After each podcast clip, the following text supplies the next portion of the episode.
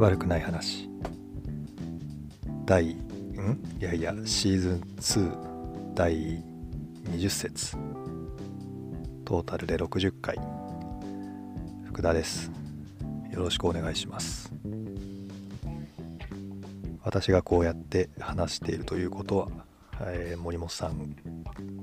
とまたタイミングが合わないで一人での収録になっています。もう何回かお伝えしている通り仕事の都合っていうんでしょうかね。スケジュールというか働き方がまあそれぞれ違いますので時間が合う合わないがあるんですけどもここのところ2人のタイミングが合わなかったということです。シーズン2も20回目。でトータルで60回目という、まあ、区切りの回なんですけども、まあ、特別何かこう祝いがあるというわけでもなくですね。仮に森本さんがいてもああそうですか20回目ですかっていう感じで、まあ、淡々としていたと思います。回数っていうのはそんなに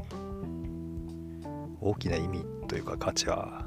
価値はあるのかもしれませんけど我々にとって大きな意味合いっていうのは特になくて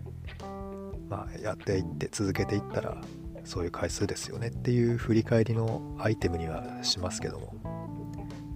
20回目だから何っていうことは特にないんです。いつだったか誕生日は何でおめでたいんでしょうみたいなことも私的な意見をね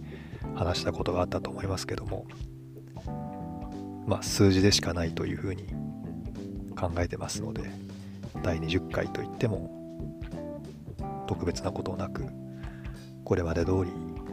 進めていきたいと思います。よろしくお願いします。でこうやって一人で話してるとテンションがあまり上がらないというか一人で話してるのにテンションが高い人っていうのはなんかすごいなと思うんですけども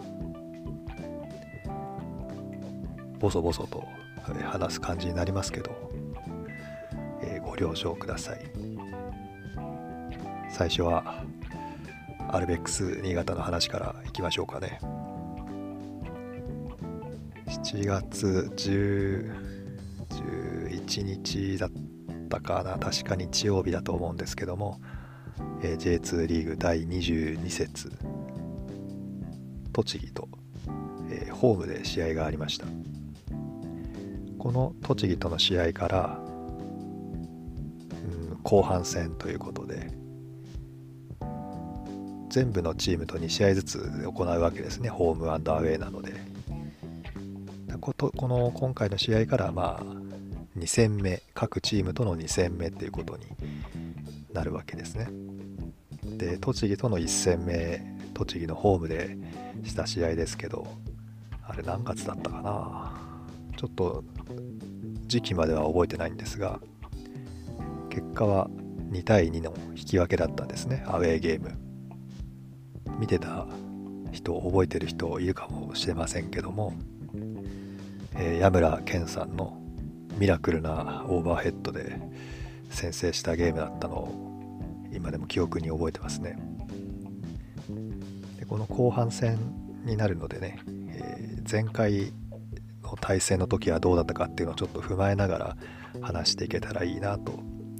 思います。向こうのアウェーで向こうのアウェーじゃないですね。栃木のホームでやった時はと今回とそんなに大きく変わらない、ゲームプランというんでしょうかね守り方をしていました早い段階で、えー、向こうのサイドバックも含めて、えー、前からプレッシングをかけてくるわけですけどもそのサイドバックが出てきたスペースが開くわけですよね。ってところがそこをセンターバックがずれて埋めるっていうよりはセンターハーフの選手が、下がってスペースを管理するやり方を栃木はしていました。で今回の新潟のホームの試合でもそういう傾向があってですね。